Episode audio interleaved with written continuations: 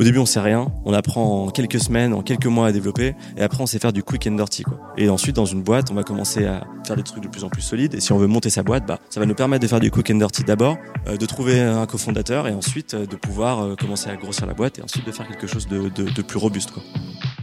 Salut, c'est Kaina du Wagon. Bienvenue sur notre podcast dédié aux entrepreneurs. Dans ce nouvel épisode, nous sommes ravis de recevoir Stanislas Copin, CEO et co-founder de Powder, la nouvelle plateforme vidéo du social gaming.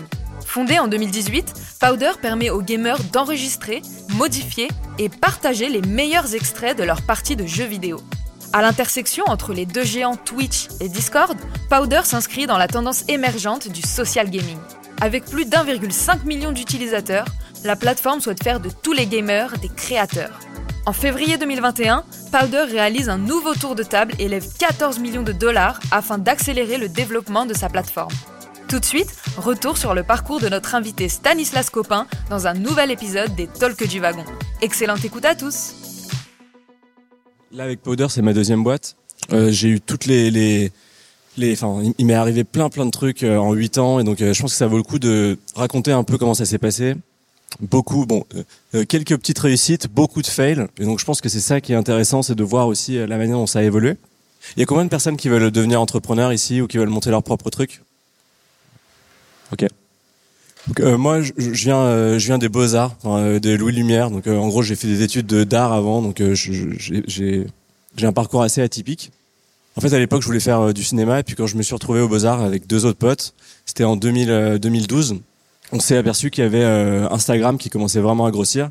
Et quand on regardait le produit, on se disait, en tant que personne qui travaille dans l'art, euh, c'est c'est bizarre de faire un produit comme ça, de mettre. euh, co- comment est-ce qu'ils ont fait un produit comme ça? Pourquoi est-ce qu'il n'y aurait pas moyen de faire un plus beau produit autour du, du sharing vidéo? Et donc en fait, au début c'était un peu un jeu, et puis au bout d'un moment, on s'est dit, bah allons-y, on va essayer de créer notre propre produit et de faire quelque chose. À l'époque, il faut savoir que la tech en France, il y avait un peu de SaaS, mais tout ce qui était euh, euh, consumer product, c'était impossible. Il y avait, il y avait personne, euh, tout le monde s'en foutait, les investisseurs, ils, ils, ils- voulaient même pas nous rencontrer. Et en fait, ce qu'on a fait, c'est que on a commencé un, un premier produit, on a fait toutes les erreurs possibles et inimaginables pendant les, la première année. Après, on a shut down ce produit et on s'est dit, ok, euh, quels sont les quels sont les, les meilleurs éléments qu'on a eu sur euh, cette année de développement? Et en fait, donc c'était une application qui s'appelait Ever. Euh, L'idée, c'était de, de faire des albums collaboratifs. En gros, c'est Google Photos. À l'é- À l'époque, ça avait du sens. Aujourd'hui, ça a plus de sens du tout. Et en fait, euh, on a pris les deux meilleures euh, métriques qu'on avait dans ce produit. C'était, euh, bah, c'est une, appli c'est une application photo, de partage de photos, mais en fait, les gens, ils partageaient de la musique dedans. Ouais, parce que c'était une feature un peu cachée. Donc, on s'est dit, bah, on va, on va prendre le sharing de la, de la musique, on va rajouter de la vidéo, et puis on va faire une application de musique vidéo sharing. Euh, Mindy. Mindy, ouais, qui s'appelait Mindy. Donc euh, on a fait un peu tout l'inverse de ce qu'on avait fait sur notre premier produit. Le premier produit, ça a pris euh, huit mois à développer. On s'est posé des milliards de questions. On n'a pas vraiment foncé. Le deuxième produit, on a pris deux semaines à le développer. Euh, on s'est posé aucune question. On s'est dit, on va mettre euh, l'application dans la main des utilisateurs. On va voir comment ça se passe. Euh, ce qui s'est passé, c'est que les métriques c'était mille fois mieux que le premier produit, même si elles étaient pas terribles. Et on nous a dit, bah, vous devriez partir aux US, parce que de toute façon, vous arriverez jamais à lever ici. Et donc euh, peut-être que là-bas, il y aura des gens qui seront intéressés. On, avait rencontré 50 investisseurs à Paris, et c'était vraiment... euh, les, les gens ils regardaient même pas notre produit, ils, nous demandaient juste euh, si on, si on monétisait. Quoi. Donc on est parti aux États-Unis, euh, et là on a, on a rencontré une trentaine de personnes à New York. Il y avait juste une personne qui était intéressée, et on, euh, s'est dit, bon, on va peut-être rentrer à la maison, parce que je pense qu'en fait ça intéresse personne. Peut-être qu'il faut que que- qu'on trouve autre chose. Et en fait, on avait un seul contact euh, à San Francisco. Et on s'est dit, bon, bah, on va y aller pour voir, on va faire ce rendez-vous, et si ça marche pas, on rentre. On arrive à San Francisco, on a ce rendez-vous, donc on arrive, je me souviens, il devait être 13h, on avait le rendez-vous à 14h, on rentre dans la pièce, et là, l'investisseur, il avait déjà testé notre produit, il avait, tout- toute l'équipe avait testé notre produit, et ils étaient en mode, bon, euh, pitcher 5 minutes, mais de toute façon, euh, nous, on investit, c'est bon. Et donc là, d'un coup, on s'est dit, ah ouais, ok, en fait, euh, c'est une manière complètement différente de voir les choses.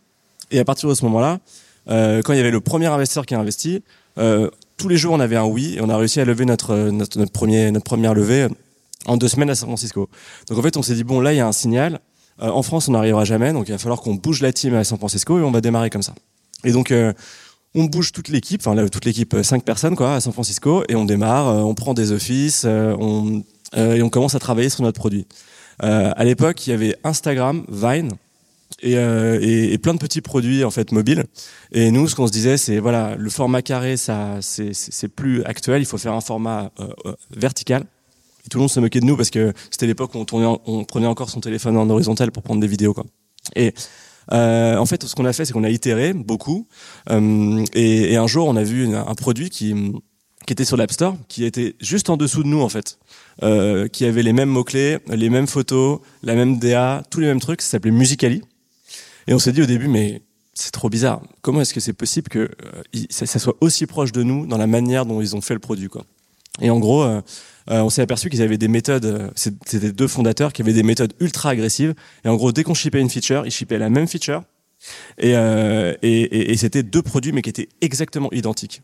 Donc pendant la première année, on s'est dit bon, ça nous paraissait même drôle, quoi. Et donc finalement, on continue à itérer, à itérer.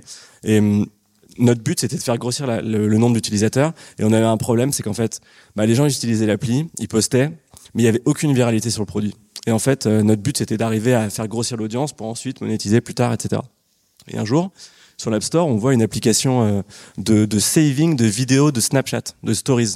Et c'est la première fois qu'on voyait une application qui externe qui utilisait, euh, qui, qui, te permettait de, de sauvegarder les stories euh, Snap alors que c'était pas possible. Et donc là, on s'est dit, ok, il y a un truc il y a un moyen de partager sur Snapchat directement euh, du contenu euh, vidéo.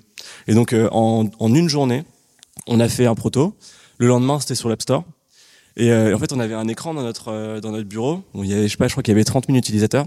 Et là, moment où on ship le truc, on commence à voir les nombres qui commencent à augmenter.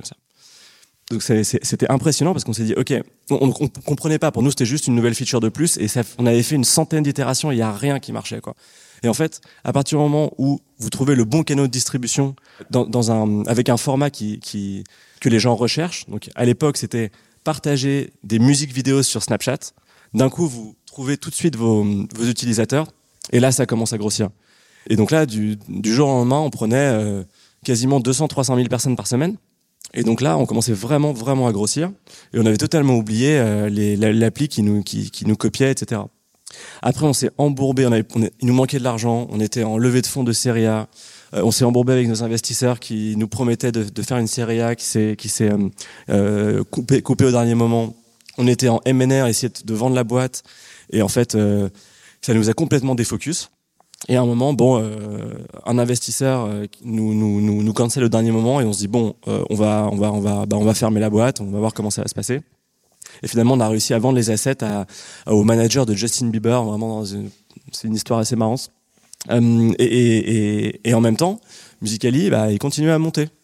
Et un jour, ils ont trouvé un truc. De la même manière que nous, on avait trouvé le hack sur Snapchat, eux, ils ont trouvé une, une méthode pour grossir aussi à travers des challenges vidéo. Et ils se sont retrouvés dans le top du store. Et au bout d'un moment, là, on, là, enfin, moi personnellement, j'étais assez mal parce que j'avais loupé ma première boîte. Enfin, je l'avais vendue, mais loupé quand même. Euh, une, une, application qui nous avait copié, qui, qui n'avait aucune métrique pendant un an, commençait à exploser. Après, Musicaly se fait racheter par TikTok pour un milliard. Et ensuite, TikTok est devenu TikTok. Et donc, euh, tous nos investisseurs étaient en mode, euh, mais on comprend pas. Euh, en gros, vous avez, vous créez l'idée initiale, mais mais il s'est passé quoi? Enfin, vous avez, qu'est-ce, qui s'est passé pour ne pas arriver à scaler? Et pourquoi c'est Musicaly qui ont réussi quoi? Et en fait, le truc, c'est que être first mover, c'est souvent pas la solution. quoi. C'est la solution en tout la plus dure. Et donc, quand vous êtes second mover, vous pouvez regarder euh, l'écosystème, ce qui se passe, prendre les meilleurs éléments, et ensuite continuer la phase d'itération. Et en fait, souvent, c'est ceux qui restent le plus longtemps qui finissent un jour par craquer le, bon modèle. Et donc là, la Musicaly sont restés un an de plus que nous après avoir copié tous nos, assets. Et finalement, ils ont trouvé ce fameux truc qui leur a, les a permis de grossir. Après TikTok c'est une autre histoire parce que c'est une énorme boîte avec euh, un, fondateur absolument incroyable qui a réussi à, à rajouter de l'AI et, à grossir autour de ça mais c'est encore une autre histoire. Et donc après euh, je me suis posé pendant un an, j'ai travaillé dans pour six boîtes différentes euh, en faisant des un jour un jour une boîte. Et en fait euh, je bossais même le samedi et tout. Et ça m'a permis de retrouver confiance en moi parce que en fait après un an et demi d'épuisement quand on était à San Francisco et essayer de trouver la croissance, bah là, il n'y avait pas de, pression. Et c'était super agréable de pouvoir travailler sur plusieurs types de sujets et d'essayer de, de, grossir. Sauf qu'au bout d'un moment, euh, au bout d'un an, euh, bon, j'avais fait le tour de la question et j'avais vraiment une seule envie, c'était de recommencer une autre boîte et de faire l'inverse de tout ce que j'avais fait avant, euh, parce que j'avais quand même appris pas mal de choses et, et, et d'essayer aussi bah, de toujours de, de, de, continuer à craquer euh, le, le, le, prochain format mobile en essayant de faire une application qui puisse euh, grossir énormément. Et donc, on s'est séparé avec mes cofondateurs. Eux, ils ont monté une nouvelle boîte qui s'appelle YOLO, peut-être que vous en avez entendu parler. C'est un truc de sharing de messages anonymes. Et moi, moi, j'ai monté avec euh, trois autres cofondateurs, donc Powder.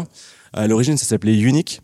Et le concept, c'était, euh, en fait, il y, a eu plein de concepts au début. On s'est dit, il faut qu'on craque un prochain format. On va étudier plusieurs types d'applications et on va voir euh, ce qui marche en fait. Et la première année et demie, on a fait sept produits et on avait un système où c'était un mois de développement, un mois d'idées et de développement du produit, un mois de test avec une création de communauté. Si le truc marche pas au bout de deux mois, on shut down, on refait un autre produit. Et on en a fait sept comme ça. On a fait, alors on a fait des, des stories interactives, on a fait des stories avec de la reconnaissance euh, faciale, on a fait euh, des, des, apps pour Snapchat. On a tout essayé. Il y avait rien, mais rien qui marchait. Mais vraiment, euh, euh on avait zéro signaux quoi. Et pourtant le but c'était ça, c'était étudier les, donc sortir le produit, parler aux utilisateurs. Et en fait, au début, on était très on étudiait vraiment les cohortes sur amplitude, etc., pour comprendre la data. Et très vite, on s'est aperçu qu'en fait, la problématique principale, c'est déjà euh, d'avoir une interaction qualitative avec un user. Quoi. Donc, one to one, la personne, elle utilise le produit devant vous. Et déjà, vous allez avoir, euh, et, il faut la, brutale honesty. Quoi. Faut pas que ce soit vos potes qui utilisent l'application, que ce soit quelqu'un qui, s'en, fiche de vous et qui, est prêt à vous dire, franchement, ton application, c'est, je comprends rien, c'est, c'est pourri, quoi. Et donc, euh, au bout d'un moment, on a, on, on sentait qu'on épuisait un peu le système parce qu'il y avait rien qui marchait il, il suffisait qu'une appli grossisse et ça aurait été un bon système. Mais bon, finalement, pour nous, ça l'était pas. Et donc, en gros, ce qu'on s'est dit, c'est qu'on allait faire, on va faire l'inverse. Euh, on va d'abord créer une communauté. On va essayer de comprendre les besoins de cette communauté et on va faire un truc euh, bah, qui scale pas du tout au début, à la, à la mano, et après on va voir comment ça évolue. Et donc, on a commencé par créer un Discord. Et le seul truc qu'on savait, c'était que euh, les, les, bah, il y a 2,5 milliards de gamers. Tout le monde joue aux jeux vidéo. Et donc, euh, il faut trouver un, des outils pour aider les gamers aujourd'hui. Quoi.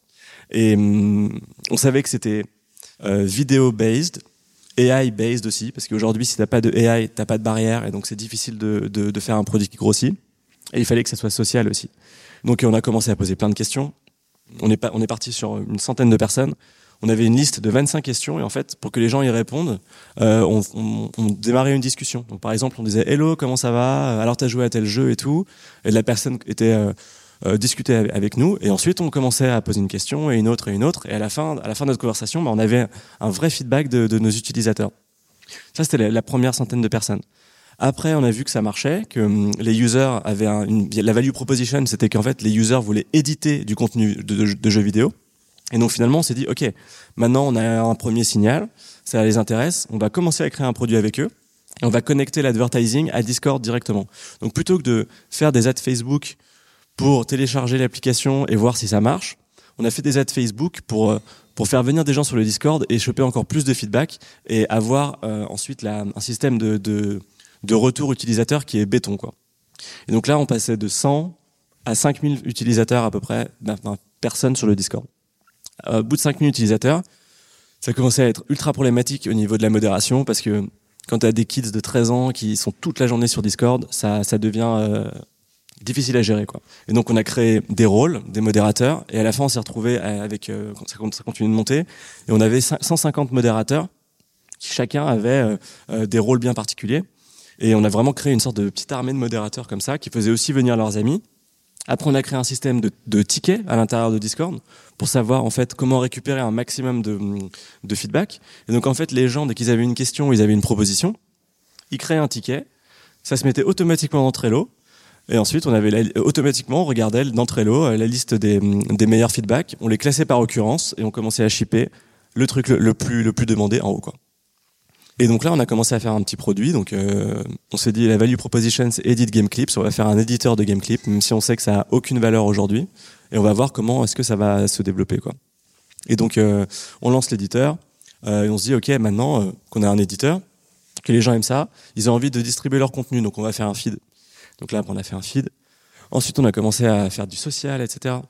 Et au fur et à mesure, où en gros, euh, et en même temps, on levait de l'argent sur pas sur le produit, mais sur la team parce que de toute façon on n'avait pas de métriques et euh, en gros quand les, les, investisseurs nous demandaient bon Euh, c'est quoi vos métriques bah, on était on était assez clair avec eux. On, on disait on n'a pas de métriques. Le produit il marche pas. Par contre, on a une communauté et on sait qu'à un moment ça va commencer à décoller. Et de toute façon, le consumer c'est 0 ou 1. Euh, du jour au lendemain, ça peut exploser. Donc en fait, euh, soit vous, vous investissez sur nous, soit bon bah on trouvera quelqu'un d'autre pour euh, investir sur la team quoi. Et comme ça, on avait, on a eu que des investisseurs qui étaient très tranquilles avec nous. Ils nous demandaient pas de monétiser, ils nous demandaient, euh, bah, nous demandaient même pas nos métriques en fait.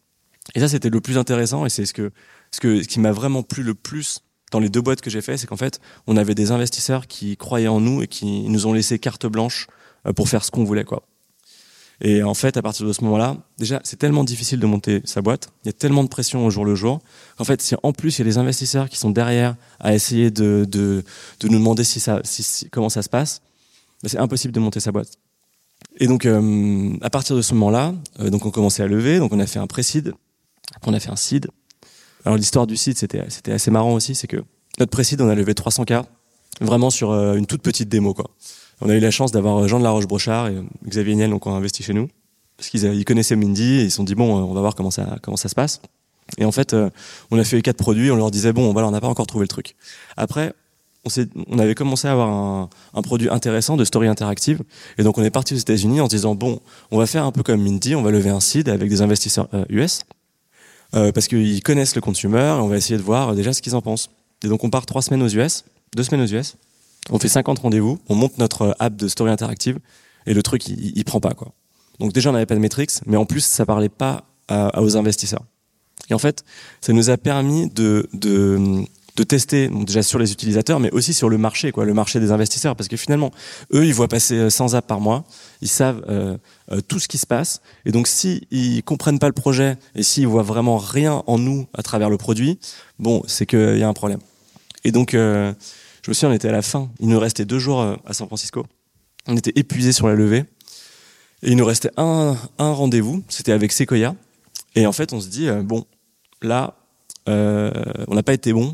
Donc, euh, il faut qu'on soit exceptionnel sur ce rendez-vous. Et donc, on commence à regarder tout, toute l'histoire de cet investisseur et, euh, à essayer de, comprendre, en fait, quelle est sa thèse d'investissement pour essayer de lui faire comprendre, etc. On arrive là-bas on présente le produit. Au bout de cinq minutes, elle fait euh, on a une boîte du portfolio qui pourrait être intéressée pour vous racheter. Est-ce que ça vous intéresse? Donc en gros, enfin, ce que ça veut dire, ça veut dire en fait, euh, on, s'en fout de votre produit. Vous avez l'air d'être une team sympa, mais bon, euh, poussez pas plus loin, quoi, parce que ça, ça, ça, marchera pas. Donc euh, nous, on a dit bah non, on n'est pas intéressé, on va continuer, etc. Et donc on revient bredouille, et le soir, euh, on se dit ok, euh, c'est pas possible, on va on va pas rentrer chez nous comme ça, quoi.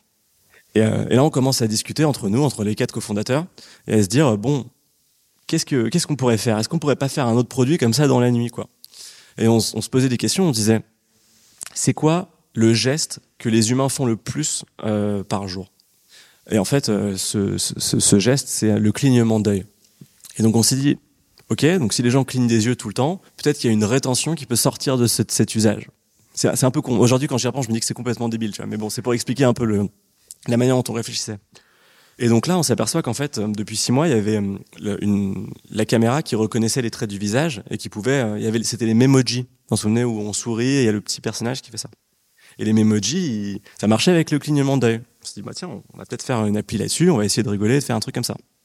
Et là, on, on, on se dit, en fait, les gens, ils, ils, ont besoin de liker du contenu, d'interagir avec le contenu, mais comment est-ce qu'ils pourraient interagir avec du contenu sans leurs mains, sans rien euh, et en fait, est-ce qu'il pourrait pas interagir avec le sourire pour liker et le, clignement d'œil pour, par exemple, passer d'une séquence à une autre, des choses comme ça. Et donc, on a fait un proto là-dessus. Et le lendemain, c'était euh, l'avant-dernier jour, j'ai à un, de nos, un, enfin, pas un de nos investisseurs, mais une personne qu'on avait vue, et je lui dis, bon, euh, en dehors de toute proposition d'investissement, dans la nuit, là, on, a, fait un produit, on aimerait bien te montrer le truc. Et là, ce qui est génial, c'est complètement différent par rapport à la France, entre guillemets, c'est que plutôt que l'investisseur français, il va te dire bon, je, je, suis un peu busy, désolé, je comprends pas ton produit, peut-être qu'on peut se voir dans trois semaines. Et là, l'investisseur américain, c'est vraiment des choses que, que j'ai que j'ai vu plusieurs fois. Là, il était euh, bah ouais, on t'a qu'à qu'à se voir demain demain à midi. Et donc euh, demain à midi, euh, j'arrive dans, dans les bureaux et je dis voilà. donc là, il me dit ouais, ça, ça a l'air d'être dur la levée, etc. Je dis bah ouais, on a on a une bonne équipe, on a des on, on a des métriques pas ouf, mais mais bon, on pense qu'on va trouver le truc. par contre, depuis hier soir, on a trouvé un, on a fait un mini produit. Donc il y a vraiment rien. C'est juste un, c'est juste un proto. Mais par contre, il y a vraiment quelque chose dans la manière d'interagir avec le contenu et ça représente un peu ce qu'on veut faire dans cette boîte sur le long terme. Ok, montre-moi. Là, je lui montre le produit et là, il me dit Now you made me dream today. C'était trop marrant parce qu'en fait, il, a investi sur ce proto euh, dans les cinq minutes et ça a fait qu'on a pu lever notre site pour ensuite continuer. Quoi. Et en fait, il n'a pas investi sur le produit, mais il a investi sur notre capacité d'itération euh, alors qu'on était euh, à San Francisco et qu'on a, on a fait un proto en, en, quelques heures. Parce qu'en fait, dans le consumer, c'est tellement dur de craquer un, un, un format qu'en fait, les personnes qui vont le, potentiellement le mieux réussir, c'est ceux qui vont rester le plus longtemps, itérer le plus, récupérer le plus de feedback et surtout qui, qui, bah, qui vont pas s'arrêter, quoi. On a sorti le produit, on est monté jusqu'à 10 000 utilisateurs, le truc marchait toujours pas. Et donc finalement, bah, on disait aux investisseurs, voilà, c'est pas encore ça. Et donc ça, c'était juste avant de monter, euh, de monter le, le, le Discord et euh, Powder. Et après, donc, on a monté Powder. Ensuite, on a commencé à avoir de l'attraction euh, sur notre communauté. Ensuite, euh, on a commencé à avoir l'attraction sur le produit. Et en fait, après, on a transitionné la communauté Discord sur le produit mobile. Et là, on est passé de, de des 50 000 utilisateurs de Discord à 50 000 personnes, enfin 40 000 personnes sur le produit, quoi. Avec des stats qui montaient vraiment de manière assez impressionnante. Et en gros, la, la différenciation qu'on avait, c'était que nous, notre compétiteur principal, c'est Twitch, parce que Twitch fait du live streaming pour les gamers, et nous, on fait du short form en asynchrone euh, pour les pour les gamers. Quoi. Et en fait, il y a 0,01% de contributeurs sur Twitch, donc mais ils ont tous, une, enfin, une, la plupart ont une grosse audience. Et nous, il y a 25% de contribution rate sur le produit Powder. Donc en fait, on, est, on, on justifie qu'il y a, euh, je sais pas, des, des, c'est 100 fois mieux, voire 200 fois mieux qu'un Twitch, parce que en fait, n'importe quel casual gamer peut lui-même créer du contenu euh, de, de, de, jeu. Et ça, ça a été la vision dès le début euh, qui nous a permis de continuer et d'avancer en fait sur le produit.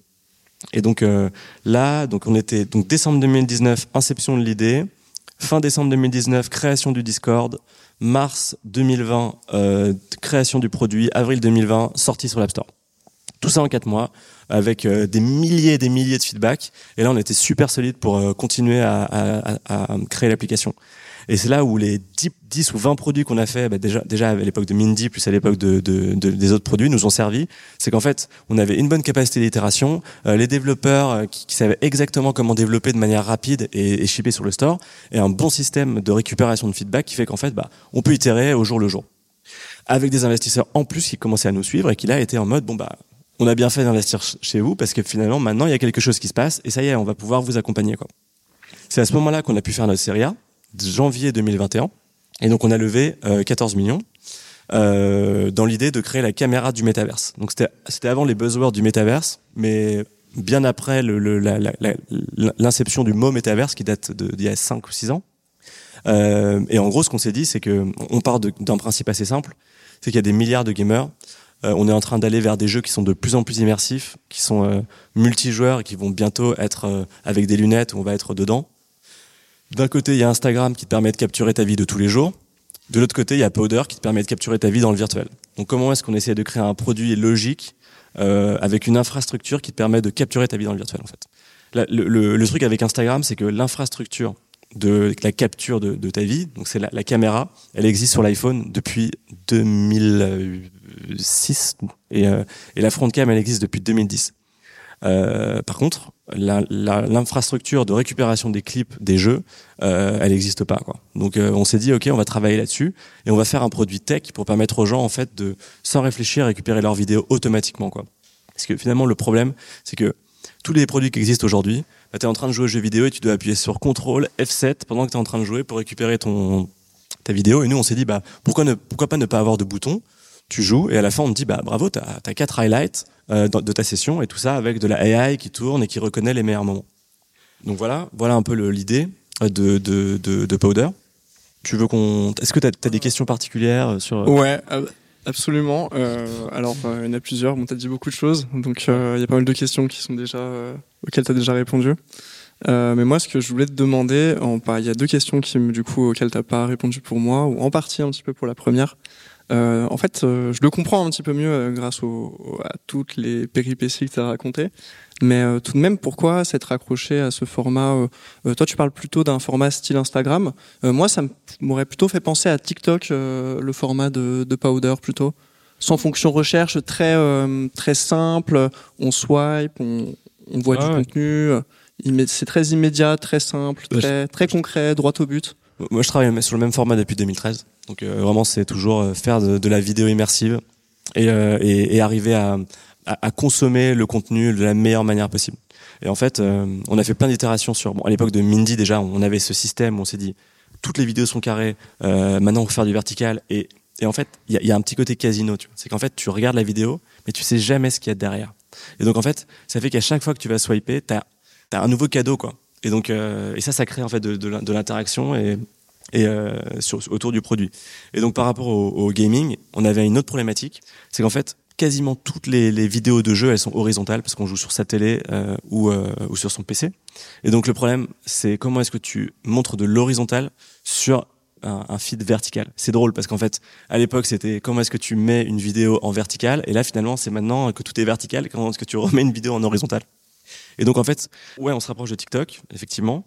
Maintenant, l'idée, c'est comment est-ce qu'on on crée un format que tu peux diffuser sur les autres réseaux sociaux? Parce qu'en fait, si ton format il est juste pour toi, euh, pour le, créateur, ça sert à rien de monter une application consumer. Tu as, besoin de distribuer le contenu.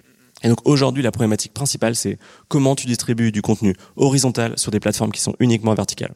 Et donc en gros, on a fait un système qui fait que tu passes de l'horizontal au vertical. Ça reconnaît la tête du streamer automatiquement et ça la met en haut. Donc ça te fait la tête du streamer et la vidéo du jeu en dessous, quoi, qui est synchronisée avec les deux. Voilà. Donc on a travaillé sur euh, ce type de format. D'accord.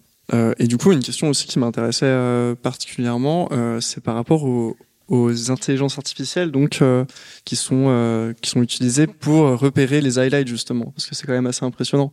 Quelle quelle a été C'est une idée qui vient de toi précisément d'avoir des intelligences artificielles qui vont repérer en, en, voyant les vidéos des moments qui sont importants dans la partie C'est une idée qui vient de nous, des co-founders, tu vois, à l'origine, de, de, de récupérer les meilleurs moments je t'avoue, l'idée, elle n'a pas été euh, inventée par nous. Quoi. On a regardé, on a fait tout ce qu'on n'a pas fait euh, sur la première boîte. Donc, on a regardé le marché. On s'est dit, cette fois, on est second mover. On va prendre un peu de Clutch, qui était un réseau social euh, de gaming. On va prendre un petit peu de Athenascope, qui est une AI pour reconnaître les meilleurs moments. Et on va prendre un tout petit peu de Medal TV, qui est une app euh, PC recorder qui est assez bien faite. Aucune des trois marchait. Et donc, après, on s'est dit, euh, bah, si on prend les trois et qu'on prend le meilleur, peut-être que ça va faire un peu comme Musical.ly. Au bout d'un moment, ça va marcher. Et donc en gros, euh, on a commencé dès le début, on s'est dit, en fait, pareil, il faut pas faire la même erreur que, que sur la première boîte où en gros c'était une app sociale où il y avait aucune barrière à l'entrée. On va créer la barrière à l'entrée dès le début, et donc en fait on va faire de la AI dès le début. Et donc euh, on a on a ailleurs euh, euh notre premier AI engineer à l'époque, euh, donc c'était ça devait être en juin 2000 juin 2020. Et après on a fait grossir la team d'AI, tout, tout, en vraiment on savait, même pas en fait ce qu'on qu'on voulait exactement au début, mais on savait qu'on avait besoin des meilleurs pour nous aider à trouver l'idée quoi. En fait, on est on n'est pas du tout vertical dans la manière dont on, on, on manage notre boîte, on est ultra horizontal. On part du principe que nous on sait rien et qu'en fait les personnes qu'on va ailleurs et, la communauté savent tout. Et donc finalement, si on leur permet de s'exprimer et de pouvoir donner euh, leurs avis et de trouver les bonnes idées, bah, finalement euh, on va on va on va grossir comme ça. Et donc par exemple, c'est c'est grâce à une stagiaire bon, qui est aujourd'hui maintenant full time chez nous qu'on a fait grossir la communauté parce que je sais pas comment elle a fait, mais elle a réussi à faire venir 600 personnes en créant 600 discussions en simultané.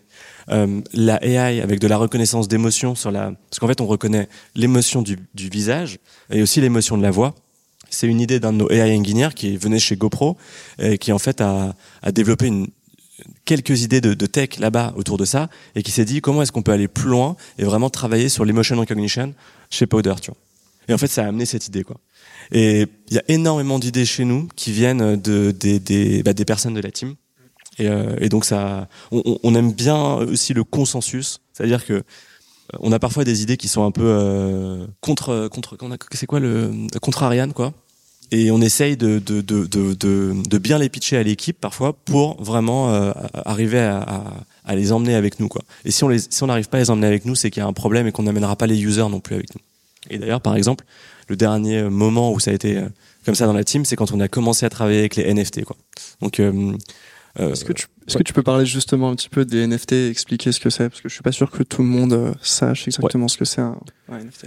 Donc en gros, bah, dans la crypto, euh, le concept c'est qu'il y a des, des, des, s'il y a des tokens qui sont soit fongibles, soit non fongibles. Donc un token fongible, c'est en gros, euh, tu prends deux billets d'un dollar, euh, bah, c'est les mêmes dollars. Donc en fait, tu peux avoir une infinité de, de, de, de, mêmes tokens qui se ressemblent, qui sont exactement les mêmes.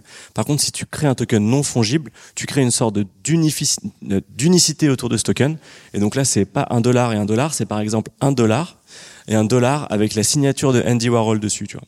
Ça, la signature de Andy Warhol dessus, et ton dollar, il est unique. T'en auras, auras peut-être plusieurs, mais je veux dire, c'est un cas particulier, tu vois. C'est celui-ci, quoi. Et donc, un NFT, c'est un token unique qui te permet de créer de l'ownership au sein euh, euh, de, d'un commerce, quoi. Donc, finalement, ça fait qu'en gros, euh, tu peux acheter un, objet, donc par exemple une œuvre d'art, et la détenir vraiment parce que le token est unique, quoi.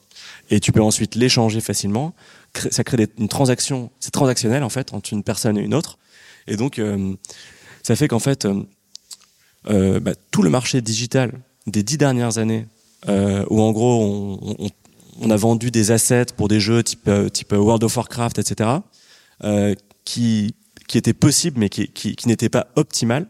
Aujourd'hui, tu as tout un système d'identité, euh, de d'authenticité et de, de et de d'ownership en fait autour de ce contenu qui fait qu'en fait il est facilement échangeable et il est facilement monétisable et donc en gros ça fait qu'en fait tous les créateurs qui euh, se sont fait arnaquer pendant des dix ans par Facebook, YouTube, euh, TikTok, tous les tous les jeux parce qu'en fait ils, ils, ils, récupèrent les miettes de de de, de la monétisation de, des GAFA finalement se retrouvent à pouvoir monétiser en direct avec euh, les, bah, les acheteurs.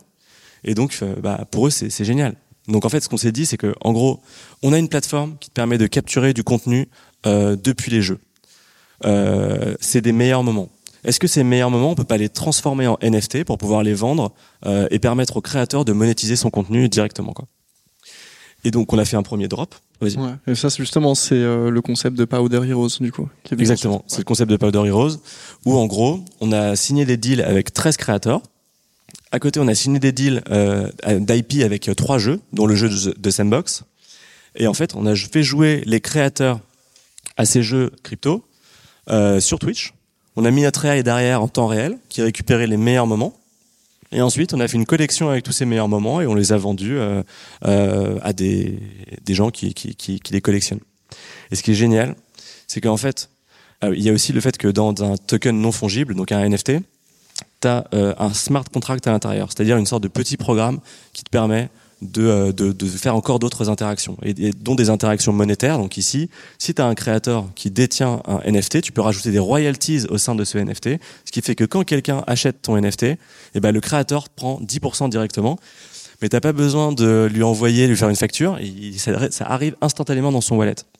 Et donc en gros, on a fait le drop de 1111 assets, et euh, du jour au lendemain, ces 13 créateurs, ils sont réveillés. Euh, le drop a été sold out en 40 secondes. On a eu, euh, on a eu trop de chance, quoi. Et donc, le, le, et, en, en, 40 secondes, t'as le créateur qui est qui ouvre son wallet et il a 7000 dollars qui est tombé de la vente de ses NFT, quoi. Et dès qu'un NFT est vendu de sa propre vidéo, il récupère 10, 15, 20% en fonction du deal. Et donc ça, c'est un peu la, la, la vision qu'on a par rapport à la suite. C'est qu'on veut scaler notre nombre de créateurs, on veut scaler notre nombre de jeux disponibles et ensuite, on veut créer un marché où en fait euh, les, les, joueurs peuvent échanger euh, leurs meilleurs moments euh, et finalement être rémunérés de manière fair euh, avec les acheteurs en direct. Quoi. Et euh, du coup, justement, pour pour je dirais pas ces influenceurs, mais ces, ces créateurs de contenu, donc ouais. donc tu les as eu, comme tu l'as dit, ils venaient tous de Twitch, en l'occurrence. T'as pas ouais, eu de gens de Twitch, YouTube ou de euh, il y avait des youtubeurs, il y avait des twitchers. Ouais, t'en as eu quand même. Et donc, euh, c'est uniquement aux États-Unis que t'as eu des, euh, des créateurs de contenu ou t'as réussi à avoir des gens du monde ouais, des autres eu la, partie, ouais, une, la plus grosse partie aux États-Unis. Ouais. quand même. Et t'arrives un petit peu à le, le, produit touche un petit peu en France, prend un petit peu ou dans d'autres États que les États-Unis? Parce que à la base, moi, ce que j'avais vu, c'était que c'était ça avait beaucoup pris aux États-Unis. Vous étiez concentré là-dessus. Ouais, c'est ça, exactement. En gros, on a 0,3% de nos users qui sont français. Et tout le reste, ils sont aux États-Unis, je crois. Donc c'est un truc du style euh, 70% américain, 10% euh, euh, du Royaume-Uni, et puis ensuite euh, le reste un peu partout dans le monde. Euh, pourquoi on s'est focalisé sur les États-Unis? Parce qu'en fait, le, les États-Unis, enfin, le plus gros marché c'est la Chine et l'Asie. mais c'est très difficile à pénétrer. Euh, le deuxième plus gros marché, c'est les États-Unis. C'est là où tu peux grossir le plus facilement. Si on n'arrive pas à grossir aux États-Unis, on n'arrivera jamais à grossir en France. Donc euh, autant commencer par les US, qui est le marché le plus gros, le plus dur, pour ensuite pouvoir euh, scaler sur, sur les autres. D'accord. Okay. Et t'as pas eu de problème, euh, vous avez pas rencontré de problème avec Twitch en particulier, euh, puisque en fait vous diffusiez euh, des clips qui étaient pris directement. Non. En fait, les clips eux. sont détenus par les créateurs chez Twitch, et donc finalement on a, on peut, le, on peut les utiliser. Euh, après, bon, euh, ça reste un créateur qui, qui, qui on, par contre, on a, il nous faut l'accord du créateur et il nous faut aussi l'accord du studio parce que dans les NFT, comme tu monétises directement, euh, tu, tu peux pas faire comme sur une app genre Instagram et, et, et faire poster du contenu qui n'est pas, il n'y a pas un deal derrière, quoi.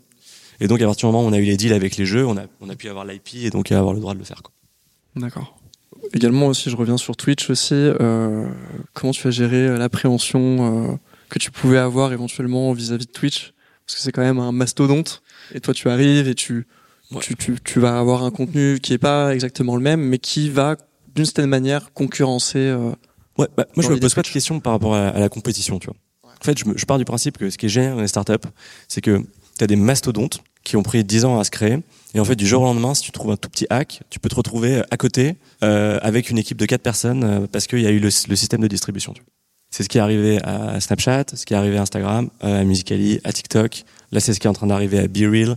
C'est, c'est, c'est tout, tout, tout est, tout est toujours comme ça. Et heureusement, sinon, on pourrait jamais créer de business, tu vois. Donc, je me dis, c'est bien d'avoir Discord et, et Twitch en concurrent, parce que s'ils étaient pas là, ça voudrait dire que le marché, peut-être qu'il n'existera jamais. Mais il existe et les gens, ils sont là. Donc, euh, ça veut dire qu'il faut aller dans ce sens-là, quoi.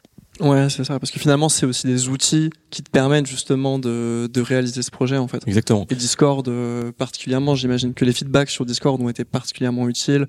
Ouais. Euh, la communauté. Euh... On, on, crée toujours quelque chose en top d'autre chose, quoi.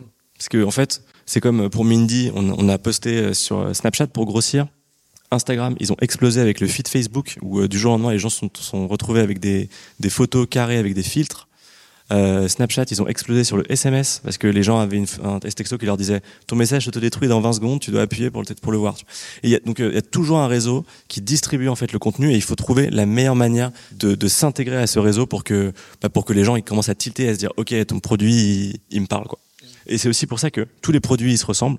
Euh, au début, moi je comprenais pas, tu vois, je me disais mais c'est pas possible, c'est moche, c'est c'est pourquoi est-ce que les gens ils font pas des produits super beaux qui bougent trop bien et, en fait plus le produit est beau, plus le produit bouge, euh, moi ça va marcher en fait. Parce que les gens, ils ont besoin de patterns familiers pour pouvoir euh, euh, utiliser un produit quoi. Et donc souvent, euh, d'ailleurs c'est d'ailleurs pour ça qu'il y a les, les produits. Enfin c'est un peu moins le cas aujourd'hui, mais des, produits les plus dirty, ça marche, ça marche trop bien quoi. Donc Snapchat au début, quand on voyait une photo avec quelqu'un, t'avais 4 pixels d'une personne et ça suffisait en fait. Parce qu'en fait, le, la question c'est pas euh, comment est-ce qu'on va faire un beau design, c'est comment est-ce que tu crées un produit que les gens ils vont, ils vont ouvrir 50 fois par jour sans se lasser quoi. Et pour ça, il faut euh, des, des patterns d'utilisation super simples, des funnels ultra clairs et se dire euh, pourquoi j'utilise ce produit? Et souvent, c'est pas conceptuel, c'est pas philosophique, c'est un truc ultra classique un peu euh, c'est instinctif c'est moi envoyer photo à mes amis tu vois. Et donc tu crées le funnel comme ça quoi. Et en fait tout est tout est comme ça même dans les SaaS c'est que il y a un besoin ultra clair. Et, par contre trouver ce besoin c'est extrêmement compliqué. Euh, et quand on l'a trouvé on se dit mais euh, évidemment en fait euh, tout, tout, le monde veut faire ça quoi. Et souvent ça prend des années à le trouver quoi.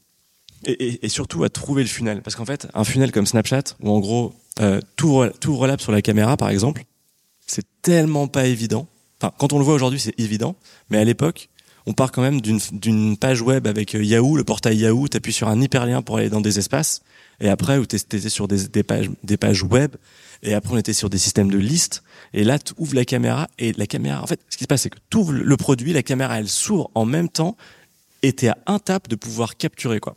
Et donc, finalement, euh, euh, ça n'existait ça, ça, ça pas avant, quoi. Et après, euh, le système de liste aussi pour envoyer à tes amis en direct, bah c'est super novateur parce que finalement, euh, par exemple, tu ouvres la contact list de, de, de, ton, de ton iPhone. Tu vas dans les contacts, tu as d'abord le nom du contact, ensuite tu as la fiche du contact, après il y a marqué appuyer pour envoyer un texto, et ensuite tu fais photo, sélectionner la photo, valider. Insta, c'est t'ouvres l'app, tu appuies sur next, tu sélectionnes ton pote et la vidéo, la photo ou la vidéo elle est envoyée quoi. Et donc en fait mm. tout a été euh, euh, euh, explosé en fait tu vois ouais. dans ce dans ce final. Ouais bah c'est ça et justement là c'est pareil. On a euh, trois trois ou quatre boutons quand on arrive sur l'application. On a un bouton like, on a un bouton partager, on a un bouton suivre. Pour, euh, et le but, ça serait d'arriver à zéro bouton, quoi. Ouais. Je joue sur mon PC, je fais rien, je reçois une notification qui me dit bravo, tu as 5 highlights. J'appuie sur la notif, ça ouvre mon dernier highlight et j'ai un seul bouton de share et ça y est, c'est share tu vois. donc en fait, j'ai appuyé sur une notif et un bouton, quoi. Alors que derrière, il y a tout, il y a eu tout un système de, de, de où tu as joué, où tu as enregistré le contenu, il y a une AI qui a sélectionné, il y a une curation, etc. Bah, en réalité, on n'est pas très loin. Euh, j'ai fait des tests de mon côté avec des vidéos euh, que j'avais upload. Et euh, quand on essaye justement de, de voir les clips qu'on peut potentiellement créer avec les AI, euh, en fait, les clips sont déjà en fait presque créés. C'est ça qui est assez impressionnant et qui m'a sidéré pour le coup. En fait, on prend une vidéo de 3 heures par exemple, vidéo Twitch, et on a trois quatre clips qui sont pré pré-créés et qu'on a juste à éventuellement un petit peu découper pour arranger. Et immédiatement, on a notre clip euh, qui est juste basé sur la reconnaissance euh, vocale ou faciale et qui va déterminer un highlight de la partie. Et ça, c'est quand même assez, euh, assez impressionnant. C'est un an et demi d'itération pour, pour faire un truc super simple. Et souvent, c'est ça, c'est très très facile de faire compliqué et très difficile de faire simple. Et donc souvent, on commence par la complexité parce qu'en fait, on veut arriver à son but le plus rapidement possible. Et ensuite, bah, les itérations elles sont successives et puis euh, à la fin ça commence à devenir bien et on est encore à des années-lumière de vouloir faire tout ce qu'on veut dans notre produit. Quoi. Alors justement, euh, tu avais commencé un peu à en parler tout à l'heure, mais du coup c'est quoi que tu envisages exactement pour la suite? De rendre encore ça plus simple ou tu as d'autres idées euh? Il y a plusieurs steps. Le premier, le premier step, c'est se, se, glisser entre Discord et, et, et, Twitch. Donc en gros, euh, Discord, ils ont euh, la communication, donc c'est le WhatsApp du gaming. Euh, Twitch, ils ont euh, le, le format, quoi, vidéo mais long. donc c'est le YouTube du gaming et il manque le TikTok du gaming. Donc on s'est dit, bah on va faire du short form automatisé. Ça c'est le premier step. Ensuite, le deuxième step, qui est beaucoup plus loin, c'est de se dire, bah aujourd'hui on est que sur des jeux vidéo, quoi l'expérience le, la plus multiplayer qu'on a, c'est Fortnite. T'es avec euh, potentiellement tes potes, t'es en train de parler avec eux, tu discutes, fait des kills, etc. Mais dans 5 ans, dans 10 ans, euh, en fait, on, aura tous des, lunettes qui sont ultra légères. On aura, on aura plus besoin d'être sur le téléphone comme ça, et on sera en permanence entre le virtuel et le réel qui sera un peu mélangé, quoi. Donc en gros, les filtres Snapchat, mais euh, en live, quoi. On voit tout le monde avec des têtes de lapin, euh, les, textos qui arrivent directement, etc. Et tout ça, ça fait qu'en fait, ta vie dans le réel devient en fait, enfin en fait, capturer la vie dans le virtuel revient à capturer en fait ta vie dans le réel aussi quoi. Et donc là, on pourrait ensuite se, se, se comparer à Instagram à un moment, parce que finalement, euh, bah Instagram capture ta vie dans le, le réel aujourd'hui quoi. Ça c'est notre vrai but pour la suite, parce que finalement, dans la, la, la, vie de tous les jours, capturer une story, il faut que tu sois à une soirée cool, un anniversaire, ou alors tu as envie de dire quelque chose, partager une musique, un truc comme ça. Quand on est, quand on est dans un jeu vidéo, toutes les 10 secondes, il se passe un truc. Il y a un, truc de dingue qui se passe, un dragon, un kill, un goal, etc. Et donc, tu peux partager beaucoup plus de contenu que dans la vie réelle. Et donc, à partir du moment où, il y a plus de contenu à partager, potentiellement, on peut devenir plus gros que des, que, les, que les très grosses euh, plateformes de partage dans la vie réelle. Après, bon, c'est là, c'est ce qu'on veut faire, tu vois. Mm-hmm. Ensuite, euh, ça sera semé d'embûches et euh, on verra comment on va faire. Et du coup, euh, je me permets simplement une toute petite question technique. Euh, c'est quelque chose que j'ai pas pu essayer, mais qui m'intéressait quand même. Quand euh, quand on n'utilise pas euh, le, le, système de YouTube ou de Twitch pour euh, pour récupérer les vidéos qu'on a upload et qu'on veut par exemple directement prendre les vidéos depuis son PC, qu'on active la fonction PC Connect, si dis pas de bêtises, qui a été justement mise en place en février avec d'autres nouvelles fonctionnalités. à ce moment-là, est-ce qu'en fait on record en permanence du coup? Euh, en fait, on, on recorde pas en permanence, mais on regarde en permanence, tu vois. Et en fait, à partir, en fait, ce qui se passe, c'est que tu lances ton jeu. En fait, non, tu, déjà, tu fais rien. Donc là, euh, on regarde toutes les 5 secondes euh, ce qui se passe sur l'écran. Et à un moment, tu lances le jeu et là, il fait Ah, tiens, c'est Counter-Strike Go, tu vois. Ok. Donc là, ça passe sur le premier modèle de Counter-Strike et ça, et ça, et ça passe d'une AI qui check quel jeu c'est à une AI qui check ce qui se passe à l'intérieur du jeu. Mhm. Si euh, elle reconnaît pas du tout ce qui, le, le jeu, donc c'est par exemple un, un jeu euh, qui n'est pas dans la liste des jeux, au bout d'un moment, ça va être emotion recognition, donc euh, euh, écoute du, du, son et ensuite écoute de et ensuite euh, le, le, visage. Bien sûr, tu dois valider le, le, micro, tu dois valider ta cam et tu, tu dois ouvrir l'application et lancer ce, ce, système automatique pour que ça marche. Tu vois. Donc, on ne sait pas ce qui se passe sur les, les, les ordis, quoi. Et d'ailleurs, enfin, on s'en fout. Tu vois. Mais, mais, mais en fait, c'est tout ça qui est intéressant, c'est c'est d'arriver à sélectionner le bon modèle pour le bon jeu et ensuite d'arriver à, à, savoir quelle est la, la, meilleure manière de capturer ce contenu. Quoi. c'est ça justement qui vous permet aussi d'avoir des, des meilleures performances aussi, dans la mesure où vous n'êtes pas tout le temps en train de record et que ça capte les moments euh, cruciaux euh, qui ouais, sont complètement. Après, c'est une question un peu. Euh, je pense que la réponse, euh, on l'a déjà, mais je voulais quand même te la poser. Euh, donc, tu as lancé Powder pendant le confinement. Donc, est-ce que tu penses que ça a aidé particulièrement? Parce qu'il y a eu probablement une, une montée en, en puissance des joueurs quand même. Ça a tout changé, ouais. ouais. on a eu de la chance. Il y en a qui n'ont pas eu de chance, mais on a eu de la chance. C'est en fait, sou souvent le cas, de toute façon. faut arriver un peu au bon moment et, ouais, et c'est de la chance. Mais après, euh, on a eu tellement de mal. Enfin, moi, j'ai eu tellement de malchance pendant 9 ans que bon, c'est cool qu'à un moment, il y a un truc. Au bout d'un moment, ça paye. Hein. Voilà, c'est ça. C'est que c'est c'est juste ça. Après, ça aurait été le, le, Covid, ça aurait pu être autre chose. Ça aurait pu être, je sais pas, un streamer énorme qui utilise notre app. Ça, ça. En fait, ce qu'on fait nous, dans tous les jours, c'est semer des petits trucs et voir s'il y a quelque chose qui répond, quoi. Et, et, et, plus on connaît nos users, plus on connaît le, le, le, le marché, plus on sème dans un endroit qui est un petit peu plus centralisé quoi. Jusqu'à euh, un moment bah en gros il y a une chance sur 10 que le truc marche tu vois. Et, et ça c'est difficile parce qu'au début euh, il y a tellement de possibilités qu'en fait euh, c'est quasiment impossible de réussir. Et à la fin quand il y a deux ans d'itération euh, bah voilà c'est plus simple quoi. Et euh, du coup également pourquoi le jeu vidéo c'est venu un peu par hasard? Ou est-ce que ça a toujours été quelque chose pour toi qui qui t'intéressait ou alors, personnellement ça ouais ça m'intéresse depuis que je suis tout petit on est quatre cofondateurs, euh, tous les quatre, ça nous intéresse.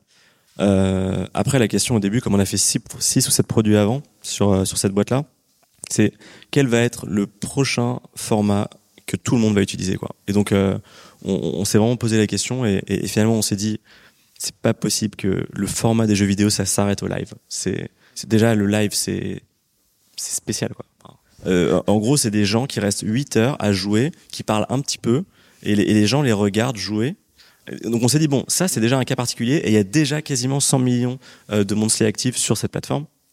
Euh, à côté, il y a Discord qui est aussi aux 100 millions de daily actifs peut-être ou monthly actifs où là ils ont craqué la communauté au niveau des gamers et donc on s'est dit bah finalement euh, on va essayer de créer un, format qui est encore plus vu quoi. Et donc c'est les, les 500 millions de users c'est Instagram, TikTok parce que c'est plus simple à regarder, c'est du, snack content, et donc euh, et voilà. Et, et au, au, final, c'était quand même un petit peu risqué, euh, enfin, il me semble, euh, dans la mesure où à la fois Twitch proposait, comment dire, un système de clips qui, qui quand même fonctionne à ma foi plutôt bien, et même YouTube aussi, beaucoup de chaînes font justement des vidéos d'highlights, ouais. compilation d'highlights. Et là, Ah bon, et là t'arrives en fait. et tu, tu te dis, bon, moi, je vais faire un TikTok d'highlights, justement.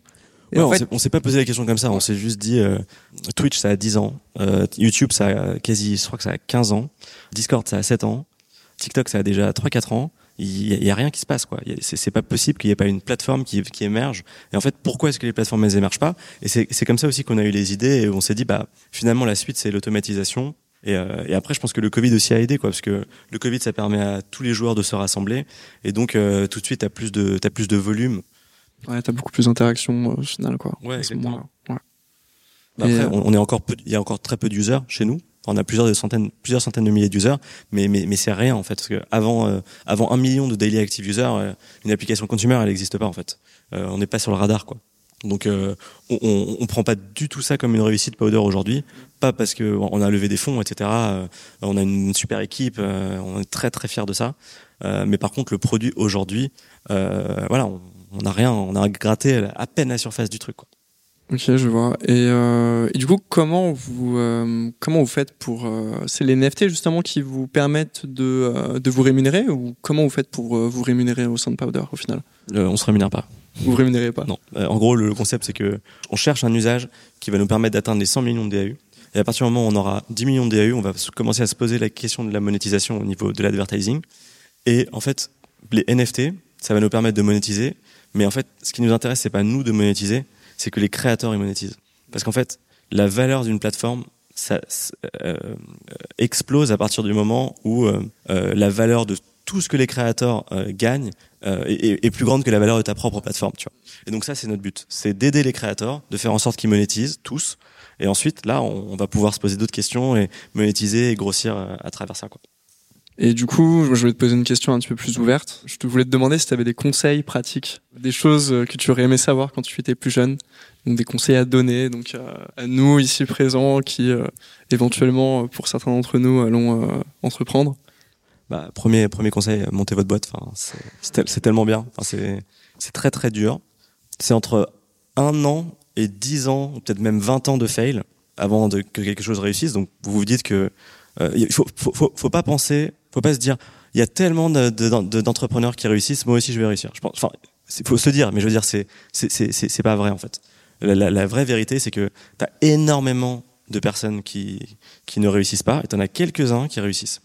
Euh, après, la question, c'est de se dire comment est-ce que je vais je vais arriver à itérer et à, à m'améliorer au fil du temps pour qu'il y ait j'ai un petit peu plus de chance d'y arriver à un moment quoi alors je sais plus qui disait ça, je crois que c'était euh, Oussama de, de The Family, il disait euh, à partir de la quatrième boîte, tu as 90% de chances de réussir. Mais personne n'arrive à sa quatrième boîte quand on a quand on a planté trois en fait. Donc en fait il y a ce truc aussi de se dire il faut faire sa boîte. La première franchement il y a mon avis c'est pas c'est pas 100% de chance de, de fail mais c'est pas loin. Euh, mais mais par contre c'est c'est des super moments. C'est euh, ça, ça, on a l'impression d'apprendre mais tellement plus que quand on est dans une boîte. Euh, au début, on sait rien. Tout le monde est, sur, est au même niveau. Euh, bon, à la fin, on sait toujours rien, mais bon. Euh, et, et, mais mais il y a vraiment euh, la, la, satisfaction d'avoir appris des choses et, et, pour soi, quoi. Et donc ça, je pense que c'est vraiment cool. Ensuite, j'ai d'autres conseils par rapport au, au, au, fait de créer sa boîte. Trouver un, un ou une cofondeur qui qui qui est pas forcément euh, qui pas forcément des énormes skills, mais qui a des skills humains. Parce qu'en fait, le plus difficile dans une boîte, c'est de tenir, quoi. Parce que c'est surtout des mauvaises nouvelles et c'est quelques bonnes nouvelles. Et donc, si vous avez une personne qui est humainement ne vous correspond pas, ça va pas tenir. Et en fait, la, la plupart des boîtes qui fail, c'est pas parce qu'elles trouvent pas euh, leur marché ou, qu'elles n'arrivent pas à monétiser, c'est parce qu'il y a une guerre interne entre entre les, les fondeurs. Et donc, s'il y a deux personnes avec qui vous voulez travailler, il y en a une qui est incroyable et qui fait des, des trucs incroyables, mais que vous n'arrivez pas à piffrer, et l'autre, bon, qui est un peu euh, plus débutant, etc., mais où il y a un vrai feeling et où vous sentez que vous êtes aligné sur les mêmes valeurs, à 100%, faut prendre la personne qui a les mêmes valeurs que vous, quoi. Parce que euh, ça s'apprend en fait. Les skills, ça peut arriver très très vite en fait. On peut passer de 0 à 1 euh, en, en, un an et, et, et devenir bien meilleur qu'une personne qui est déjà, à, on a l'impression qu'elle est déjà, à 1 quoi. N'écoutez pas les conseils de vos amis parce que ça, ça va pas vous permettre d'avancer, ni de votre famille, parce que votre famille elle va vous dire euh, qu'il faut pas y aller parce que c'est risqué. Ou, enfin, il y en a qui vont peut-être vous motiver. Hein. Vos amis ils vont te dire c'est génial ce que tu fais. Et donc, vous aurez jamais les bons feedbacks pour permettre de, s'améliorer. Donc, il faut aller très vite trouver les personnes qui sont extérieures à vous et qui vont vous dire que c'est de la merde. Parce que de toute façon, c'est toujours mm, pas bien au début. Et donc, et, surtout, il faut prendre le feedback. Ça fait mal, mais euh, bah, c'est comme dans la vie, c'est qu'au bout d'un moment, bah, quand tu te prends, euh, ça te permet d'évoluer en fait. Et au bout d'un moment, euh, au moment où tu as eu 100 mauvais feedbacks et qu'il y a quelqu'un qui te dit, là, sur ta dernière feature, franchement, je te, je, normalement, je te dis, je te dis toujours que c'est nul. Hein. Mais là, il y a un vrai truc. Là, tu te dis, ok, là, là, il y a quelque chose, quoi. Et c'est là où ça fait vraiment plaisir. C'est un peu comme dans les jeux vidéo. Je sais pas si vous jouez à des jeux type From Software, Dark Souls, Bloodborne, etc. Évidemment. Voilà. Et bah, t'as as une courbe, t'as une difficulté qui est extrême, mais mais, mais t'as une courbe d'apprentissage qui est géniale. C'est-à-dire qu'au début, euh, c'est difficile, mais par contre, ça te donne assez de, de, satisfaction à chaque fois que tu meurs pour que tu continues quoi.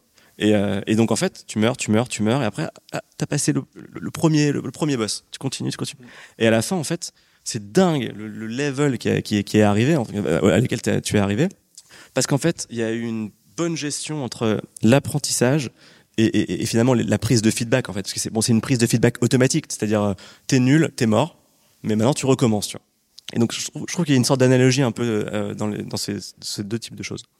Après les autres, euh, oui, alors les autres euh, tips par rapport aux investisseurs, j'ai déjà dit tout à l'heure. Déjà, il y a vos users, mais il y a, y, a, y a le marché en fait de l'investissement, et c'est deux choses complètement différentes. Faut, faut comprendre ces users, mais il faut comprendre les investisseurs aussi. Quoi. Pourquoi est-ce qu'ils investissent et, et, en quoi Qu'est-ce qui va, qu'est-ce qui va faire qu'ils vont croire en vous quoi et je pense que ça c'est super intéressant. Et pareil, c'est itératif aussi. Donc euh, tout le monde va vous dire non au début, et puis un jour, ah, il y a quelqu'un qui va croire en vous, et ça va commencer comme ça. Et donc, euh, et aussi par rapport aux investisseurs, il y, a des gens qui vont essayer de vous essorer, quoi, parce que parce que c'est leur manière de faire. Et donc euh, ils vont ils vont vous dire ouais ouais j'ai investi. Euh, par contre, euh, envoie-moi ton business model et puis envoie-moi ta projection sur 5 ans. Et puis et donc là t'envoies le truc, etc. La projection sur 5 ans, bon bah t'as tiré une tiré une flèche comme ça. On sait pas, tu vois. Et, et là, et, pareil pour le business model, parce que t'as t'as même pas un client ou t'as deux clients. Donc comment est-ce que tu peux savoir si le business model va marcher? Donc ils vont t'essorer là-dessus. Ils vont t'essorer sur la manière de, de sur, sur le deal aussi pour avoir le meilleur deal euh, et une meilleure négociation. Et les bons investisseurs, ils vont rien te demander. Ils vont se projeter, ils vont avoir une vision d'investissement et ils vont comprendre ton produit. Ils vont se dire, OK, tu as deux, trois users. Par contre, tu es exactement au bon moment et tu as une bonne capacité d'itération. Je te demande rien. J'investis chez toi, tu vois. Et là, pour moi, c'est des bons investisseurs. Et, nous, on a été, on a été entouré que de gens comme ça depuis le début et on les a cherchés, en fait. Et, en fait, dès qu'on avait un, un mauvais feedback, enfin un mauvais, euh, une mauvaise impression d'un investisseur, euh, bah on préférait euh, arrêter la discussion quoi. Et, ça, mais c'est tellement important parce que ça va vous aider par la suite. Et, je connais des, dizaines et des dizaines d'histoires de, personnes qui, font un burn-out dans leur boîte parce que tu as l'investisseur qui est en train de regarder derrière et qui lui dit vas-y, vas-y, vas-y, tu vois. Et ça, ça marche pas en fait. Et c'est la même chose aussi dans le management de sa boîte. Euh, encore un autre tips, c'est autour de, du micromanagement plus vous allez regarder ce que fait euh, vos, employés, moins ça va marcher. Plus vous allez pousser vos employés à se à, se dépasser, mais en regardant ce qu'ils font euh, au jour le jour, moins ça va marcher. Plus vous donnez d'autonomie euh, à, vos salariés, plus ils vont se dire ok là j'ai la possibilité de m'exprimer alors que dans les quatre boîtes où j'étais avant c'était l'enfer c'est tout le temps comme ça c'est trop drôle c'est génial parce que c'est toutes les mêmes histoires pour tout le monde c'est on me laissait pas m'exprimer euh, et donc résultat, bah, la boîte était nulle et, et, donc résultat, je me suis cassé. Et là, tu laisses de l'autonomie à quelqu'un et, d'un coup, en fait, cette personne, elle peut s'exprimer et faire tout ce qu'elle veut au sein de la boîte, tout en comprenant les, valeurs. Et donc, je pense qu'une une personne qui a, des valeurs alignées avec vous et, qui a une bonne autonomie peut, peut enfin, travaillera beaucoup plus, beaucoup mieux. Et, euh, aussi, euh, et, le management fait aussi partie de, la balance entre la vie privée et, euh, et, le, travail. Quoi ma première boîte, quand quelqu'un partait à 18h, je regardais, j'étais en mode, ça m'énervait, tu vois. J'avais, du mal vraiment à, ça, ça, je me disais, bon, on a perdu deux heures en développement. Aujourd'hui, il y a une personne qui part à 14h30 euh, euh, parce que qui n'a pas besoin de me dire pourquoi. Ça me fait rien et je dirais jamais rien parce que je sais que j'ai confiance en tous mes employés et on les a choisis pour ça et, en fait on leur a donné assez d'autonomie pour qu'en fait ils puissent faire ce qu'ils veulent quoi. Et donc il y a des gens qui restent tard, il y a des gens qui restent pas tard, il y a des gens qui sont en remote, et, et, et, je veux pas savoir ce qu'ils font au jour le jour. Euh, mais par contre, il va y avoir des breakthroughs qui vont arriver semaine après semaine parce que l'organisation interne de la boîte fait que les personnes peuvent s'exprimer quoi. Et donc bon, après ça c'est des tips pour la suite quand la boîte elle grossit. Aujourd'hui on est 50, mais au début, au début il faut faire quick and dirty. Et, au fur et à mesure que l'on s'améliore, il faut commencer à solidifier quoi.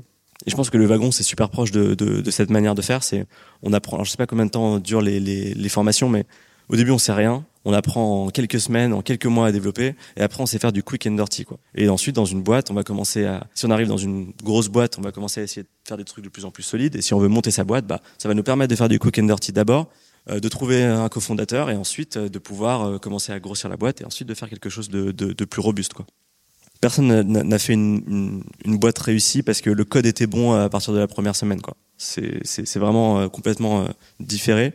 Par contre, moi je trouve qu'aujourd'hui, le, le, le, fait de... Alors si vous voulez être entrepreneur et que vous commencez par apprendre le code, je trouve ça exceptionnel et c'est un truc que moi j'ai pas fait et que, que je regrette. Après, alors, que je regrette et que je regrette pas. Pourquoi je le regrette? Parce que j'aurais eu plus d'autonomie pour pouvoir faire ce que je veux au début et pouvoir tester des produits tout seul. Euh, par exemple, mes deux autres cofondateurs de l'époque qui ont fait un produit, donc je prends l'exemple de Clément, tu vois, qui est cofondateur de, de, de YOLO et maintenant FlashTape. Il est designer, il est codeur. Donc en fait, tout est possible euh, en deux heures. C'est-à-dire euh, parce que il, va pouvoir faire ce qu'il veut tout le temps. Tu vois. Et ça, ça permet de créer en fait, euh, d'avoir une infinité de possibilités. Après, là où, où je trouve que c'est plus complexe quand on est codeur au début, c'est qu'en fait, c'est très difficile de coder, designer, euh, lever et de faire tout en même temps quoi. Et donc euh, parfois avoir un, un, un, cofondateur qui est un peu plus technique et un, un, un ou une cofondateur qui est, qui est, plus euh, enfin qui est plus product, c'est super important quoi. Euh, parce que a chacun fait son truc et ça permet quand même de s'exprimer et d'échanger. C'est fini pour aujourd'hui. J'espère que cet épisode vous a plu. Si l'univers de la tech vous intéresse et que vous souhaitez participer à nos prochains événements, rendez-vous sur la page Eventbrite du Wagon Paris. Vous y découvrirez les dates de nos prochains talks d'entrepreneurs, ainsi que tous les ateliers d'introduction au développement web et à la data science que l'on organise régulièrement sur notre campus. À très bientôt!